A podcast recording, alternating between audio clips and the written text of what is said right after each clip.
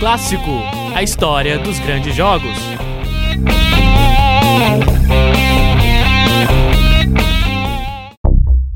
Oi, você que se liga no É Clássico de hoje. Eu sou o Nicolas Amos, acadêmico de jornalismo da Univale. Aqui, toda semana eu conto a história de um grande jogo do futebol brasileiro e mundial, relembrando escalações e narrações históricas. E no episódio de hoje, vamos falar sobre um dos jogos mais marcantes do século XXI. Uma final que, pela primeira vez desde 1978, revelaria um campeão mundial inédito: Espanha e Holanda na final da Copa do Mundo de 2010, na África do Sul. A Holanda de Bert Marwijk era mais pragmática e não lembrava muito aquela laranja mecânica que aparece no nosso imaginário sempre que pensamos no carrossel holandês. Já a Espanha vinha de uma conquista de uma Eurocopa, fruto de uma mudança radical no jeito de jogar futebol. Influenciado pelo Barcelona de Guardiola, que fazia história conquistando tudo que disputava com um futebol obcecado pela posse de bola e troca de passes constante. A final acontecia no Soccer City, com quase 85 mil pessoas e o mesmo número em vuvuzelas. Autoriza o árbitro. Mexe na bola a seleção da Espanha. E com menos de 5 minutos de jogo, a Espanha chegava na boca do gol. Mas aquele era um jogo que ia demorar para se resolver. Aí chave, lançamento, bola para área. Toque de cabeça. Olha a chance da Espanha duas vezes o goleiro Stecklenburg salva a pátria holandesa. Sérgio Ramos se desespera. A Holanda respondia, mas nada parecida com a técnica da Roja. Até furada de bola teve. Aí a cobrança para trás, a Holanda chegou! Oh, coisa feia! Numa final de Copa do Mundo. Mas quem se destacava no time holandês era Robin e a sua famigerada canhotinha. Aí o Robin, ele bate de esquerda, bateu cruzado. É a jogada dele. Caiu o Casillas para defender. É a jogada dele. No mais, foi isso. Apesar de ser o maior palco do futebol do mundo, aquela final deixaria suas emoções para o final da partida. Final do primeiro tempo. Zero para a Espanha, zero para a Holanda. Autoriza o árbitro. Mas logo no começo do segundo tempo, o mundo parou.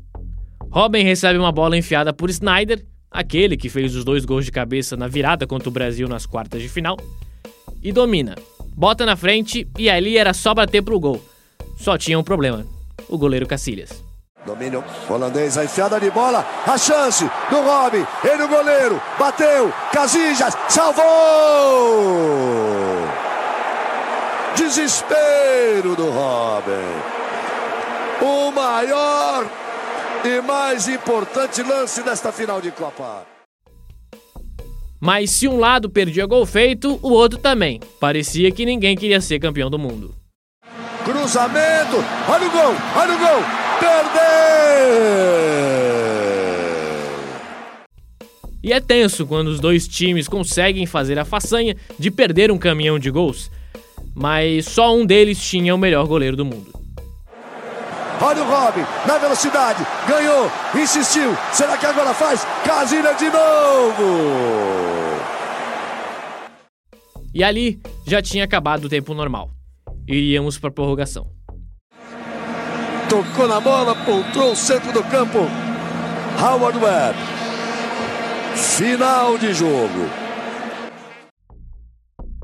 Na prorrogação, a Holanda começava a demonstrar cansaço e abria espaços. A Espanha perdeu três chances de abrir o placar no primeiro tempo da prorrogação. Chegamos então ao segundo tempo. E aos quatro minutos a Holanda fica com um a menos porque Reitinga foi expulso. Depois disso, os holandeses pareciam ter aceitado a ideia de ir para uma disputa de pênaltis. E os deuses do futebol não perdoam esse tipo de acomodação. Estava impedido o Iniesta, o Bandeira não deu. De novo ele, olha o gol, olha o gol, olha o gol, olha o gol, olha o gol. Gol!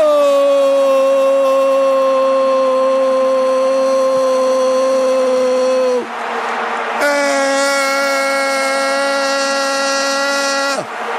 da Espanha!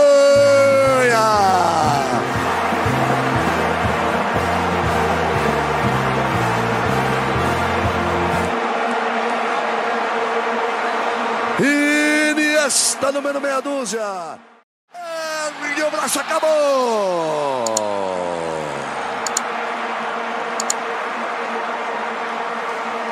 Espanha é campeã do mundo. Então é como escreveu o dia de Copa. O maior mérito da Espanha foi não abandonar, em momento algum, a constante troca de passes até acionar alguém que aparecesse na cara do gol. Deu certo. A Espanha era campeã do mundo. As narrações utilizadas nesse episódio de É Clássico são da voz de Galvão Bueno e propriedade da Rede Globo de televisão. É Clássico, a história dos grandes jogos. Apresentação: Nicolas Ramos. Supervisão: André Pinheiro. Vinhetas: Bruno Portes. Uma produção Oxigênio Central de Podcasts. Projeto de extensão do curso de jornalismo, Escola de Artes, Comunicação e Hospitalidade. Universidade do Vale do Itajaí, Univale.